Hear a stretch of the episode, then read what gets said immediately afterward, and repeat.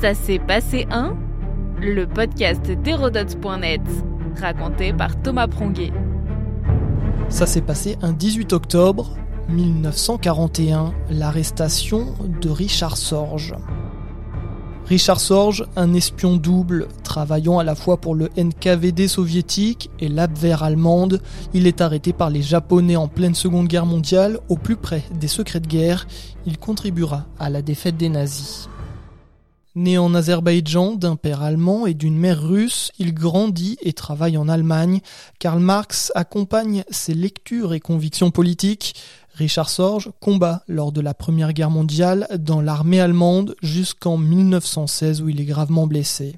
L'homme est en passe de devenir un espion peu connu, évidemment, et pourtant au grand rôle devenant même source d'inspiration pour Ian Fleming, le romancier de la série des James Bond, rendu célèbre par l'adaptation des films depuis plus de 60 ans et ce thème Nightmare du bluesman Artie Shaw.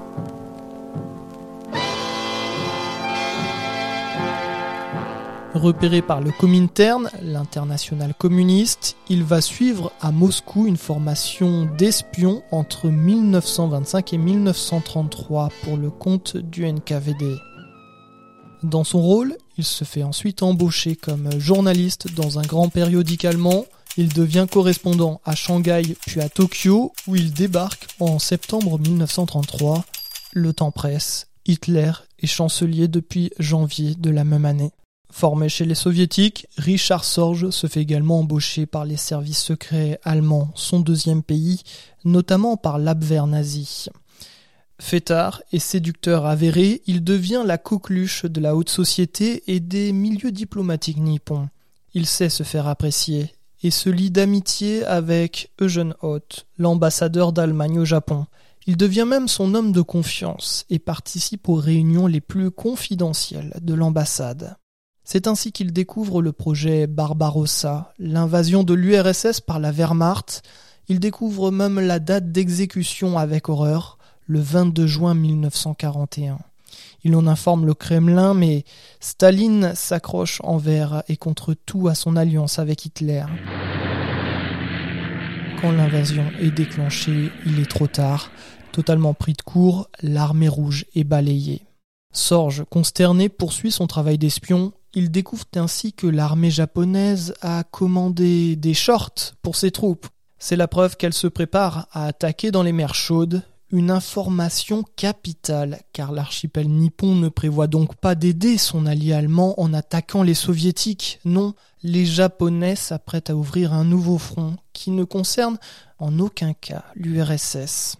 Georgi Zhukov, qui assure la défense de Moscou, prend le renseignement au sérieux. Il rapatrie sans attendre ses troupes d'Extrême-Orient vers le front occidental. Elles vont jouer un rôle décisif dans la contre-offensive soviétique face à Hitler et ainsi contribuer à la victoire contre le nazisme. Sauf que cette victoire, Richard Sorge ne la verra pas. Avec son bagou et malgré sa discrétion à toute épreuve, sa carrière prend fin ce 18 octobre 1941 lorsqu'il est arrêté par les Japonais. D'où viennent ces renseignements Si vous êtes un vrai communiste, Richard, moi pas. Dans Qui êtes-vous, Monsieur Sorge, Yves Ciampi retrace la vie de l'espion. Les Japonais ont remonté son réseau d'informateurs, l'ayant probablement identifié dans des communications radio avec l'URSS. Richard Sorge est pendu, Staline refuse de l'échanger contre des prisonniers de guerre japonais en raison de sa double collaboration avec les services secrets allemands.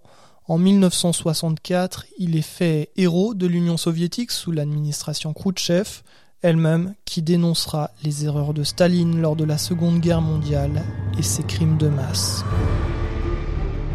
Notre podcast historique vous plaît N'hésitez pas à lui laisser une note et un commentaire ou à en parler autour de vous.